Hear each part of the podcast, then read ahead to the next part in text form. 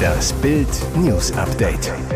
Es ist Freitag, der 18. August und das sind die Bild Topmeldungen.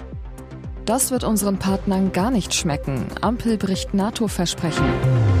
Brände auf Urlaubsinsel Teneriffa. Flammen zerstören 3300 Hektar Wald. Brandbrief aus Deutschlands Tierheim an Bundesregierung. Wir sind alle voll und am Ende unserer Kräfte. Seit Beginn des russischen Einmarsches in die Ukraine trägt Kanzler Olaf Scholz sein Versprechen wie ein Mantra vor sich her. Jedes Jahr werde Deutschland künftig zwei Prozent seiner Wirtschaftskraft in die Verteidigung stecken. Den Schwur bekräftigte er zuletzt auch beim NATO-Gipfel in Vilnius Mitte Juli. Doch jetzt ist amtlich, die Ampel weigert sich, das Versprechen auch gesetzlich umzusetzen. Am Mittwoch strich das Kabinett eine entsprechende Passage im Entwurf zum Haushaltsfinanzierungsgesetz, das die Festlegung, also zwei Prozent, ab 2024 jährlich zementieren sollte, statt wie bisher nur im mehrjährigen Schnitt von maximal fünf Jahren. Ein Offenbarungseid in Sachen Zeitenwende. Der nun gilt, Schauen wir mal. Klappt es nächstes Jahr nicht, müssen die Ausgaben eben im Folgejahr umso höher steigen. Oder noch später noch höher. Doch es kommt noch schlimmer. Nicht mal für 2024 sind die 2% Wachstum sicher. Es klafft nach Bildinformation eine Finanzlücke von mindestens 14,5 Milliarden Euro. Und die will der Kanzler offenbar mit absurdesten Buchungstricksereien füllen, um der NATO vorzugaukeln, die Ampel habe die versprochenen 2% erreicht. Mehr dazu lesen Sie auf Bild.de. Die beliebte Urlaubsinsel Teneriffa wird von einem der schwersten Waldbrände der vergangenen Jahrzehnte heimgesucht. Nach nun zwei Tagen haben die Flammen knapp 3300 Hektar erfasst. Die zerstörte Fläche entspricht fast 5000 Fußballfeldern. Die Flammen wüten im Nordosten der Insel an mehreren Fronten in einem Radius von Dutzenden Kilometern. Polizeivertreter Luis Santos sagte einem örtlichen Fernsehsender, es handele sich um ein kompliziertes Feuer mit einem ungewöhnlichen Verhalten. Das Problem? Schwer zugängliches Gelände und starke Winde. Wir können aber sagen, dass die Verteidigungslinien, die zum Schutz von bewohnten Gebieten errichtet wurden, bereits erste Wirkung zeigen, sagte Regierungschef Clavijo. Es handelt sich um einen der schwersten Brände auf Teneriffa in den vergangenen 40 Jahren. Acht Gemeinden wie Arafo und Candelaria sind betroffen. Bisher mussten 3000 Menschen evakuiert werden. Das Rote Kreuz richtete Notunterkünfte in Turnhallen ein. Warum das Feuer in der Nacht auf Mittwoch zwischen Arafo und Candelaria ausbrach, ist noch unklar. Der Brand habe bis zu sechs Kilometer hohe Rauchwolken entwickelt, sagte Meteorologin Victoria Palmer. Besonders gefährlich, der Brand transportiere glühende Vegetationsreste, die wieder neue Feuer auslösten. Obwohl die Zufahrten zum Vulkan Teide vorsichtshalber gesperrt wurden, herrschte nach Angaben der Reiseverkehrsbehörde Teneriffas in den touristischen Gebieten Normalität. Laut dem Reiseunternehmen TUI sind mehr als 10.000 Touristen auf Teneriffa. Bislang gäbe es keine Beeinträchtigungen bei Reisen auf die Insel, hieß es. Tötungsdelikt in der Nacht zum Freitag in Berlin. Eine Mordkommission ermittelt. Gegen 0.45 Uhr wurde in der Fuggerstraße in Berlin-Schöneberg eine schwerverletzte Frau in einer Hofdurchfahrt gefunden. Für die Schwerverletzte kam jede Hilfe zu spät. Ein eintreffender Notarzt konnte nur noch ihren Tod feststellen. Die Polizei sicherte in der Nacht am Tatort Spuren. Aufgrund der Aufwindesituation und der Art der Verletzungen wird von einem Tötungsdelikt ausgegangen. Neben der Frau lag noch eine blutverschmierte Tasche. Nach nach Bildinformationen handelt es sich bei dem Opfer um eine 60-jährige Frau. Ersten Informationen zufolge soll die Frau Verletzungen am Hals erlitten haben, zugefügt vermutlich mit einem scharfen Gegenstand. Der Täter soll nach ersten Erkenntnissen flüchtig sein. Der Tatort liegt mitten im Regenbogenkiez im Ortsteil Schöneberg, einem Zentrum der Berliner LGBT-Szene. In den einsamen Zeiten der Corona-Pandemie schafften sich Dutzende Menschen ein neues Haustier an, um es danach herzlos wieder abzugeben. Die Folge, die Tierheime sind zum Bersten voll und die Hunde der überforderten Besitzer kaum vermittelbar. Mit einem Brandbrief an die Bundesregierung und einer Online-Petition flehen sie jetzt um Hilfe. Wir haben aufgefangen, gemahnt und appelliert, doch jetzt brechen wir unter der Last der in Not geratenen Tiere zusammen, heißt es in dem Schreiben. Verzweifelte Hundehalter lassen ihre Hunde bereits durch Tierärzte töten, töten sie selbst oder versuchen sie unter Angabe falscher Tatsachen im Tierheim abzugeben oder im Internet zu verkaufen. Bereits 100.000 Unterschriften wurden gesammelt. Tierheime aus ganz Deutschland halten die Petition des Bündnisses Schattenhunde und stellten in sozialen Netzwerken schwarze Profilbilder als Zeichen der Unterstützung ein. Gefordert wird unter anderem eine Eindämmung des illegalen Welpenhandels, Finanzierungsmodelle und Befähigungsnachweise für Hundehalter. Wir sind voll bis zum Anstrich, sagt auch der Leiter des Tierheims in Leipzig, Michael Sperlich. Das größte Problem seien die vielen aggressiven Hunde, die in der Corona-Pandemie angeschafft worden seien, ohne dass die Halter mit ihnen umgehen können. Diese seien nunmehr kaum vermittelbar. Viele Heime mussten sogar die Reißleine ziehen und einen Aufnahmestopp verhängen. Kerstin Lenz vom Tierschutzbund Mecklenburg-Vorpommern. Auch bei uns wird vielerorts nichts mehr an Hunden, Katzen und Kleintieren aufgenommen, weil wir alle voll sind und am Ende unserer Kräfte. Und jetzt weitere wichtige Meldungen des Tages vom Bild Newsdesk. Als Ersatz für De Bruyne, Man City will Megastar aus der Bundesliga wildert Pep schon wieder in Leipzig. Erst vor wenigen Wochen holte Manchester City Joschko Guardiol für eine Rekordsumme von RB Leipzig. Nun soll der englische Meister nach einem italienischen Medienbericht ein Auge auf einen Leipzig-Star geworfen haben.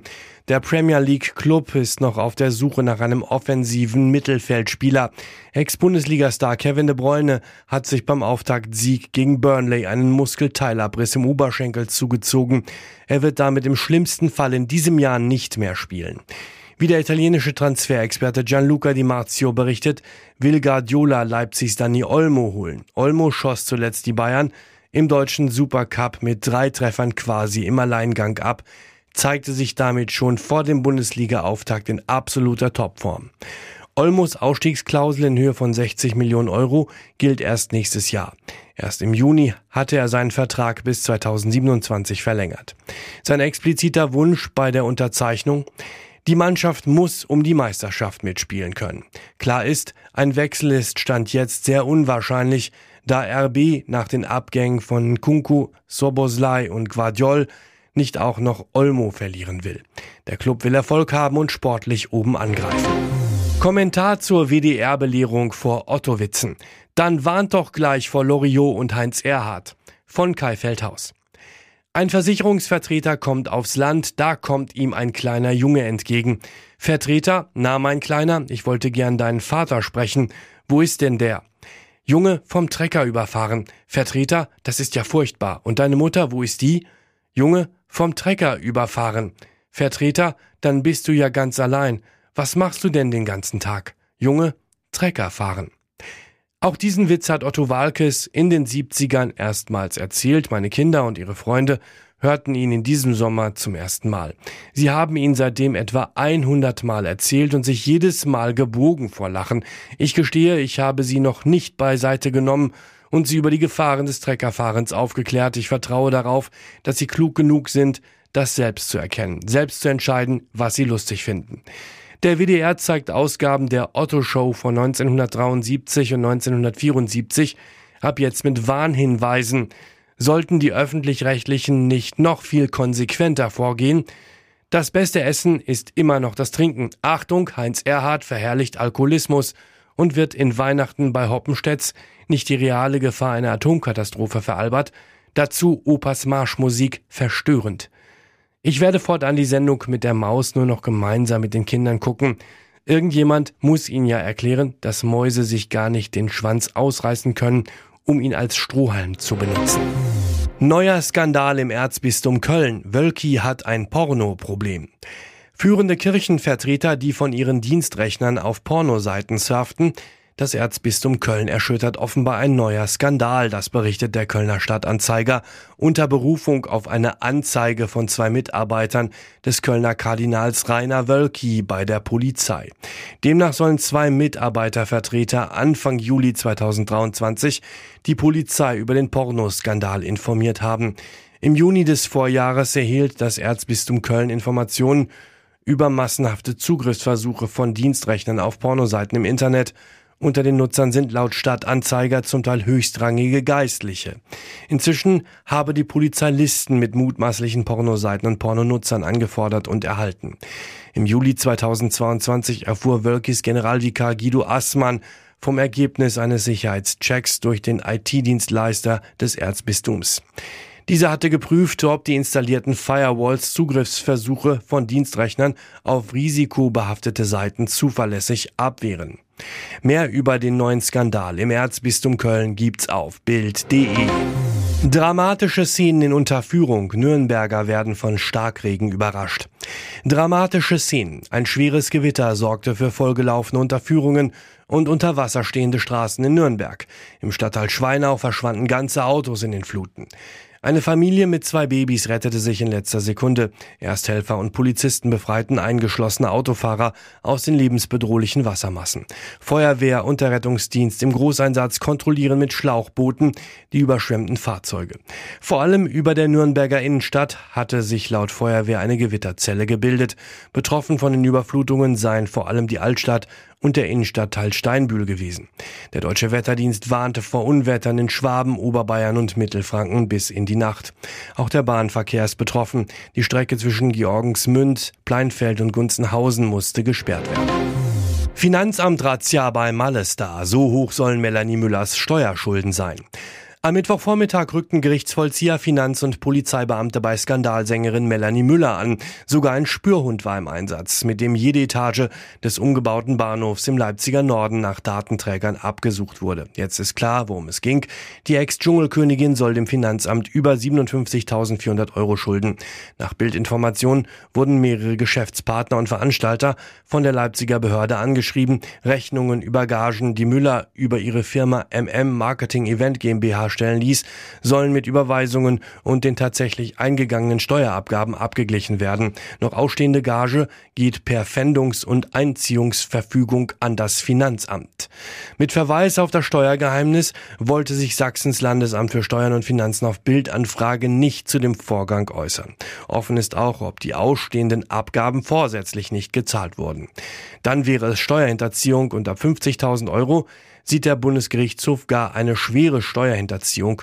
Bei einer Verurteilung in einem solchen Fall droht nicht nur eine Geldstrafe, sondern auch eine Freiheitsstrafe, die jedoch zur Bewährung ausgesetzt werden kann.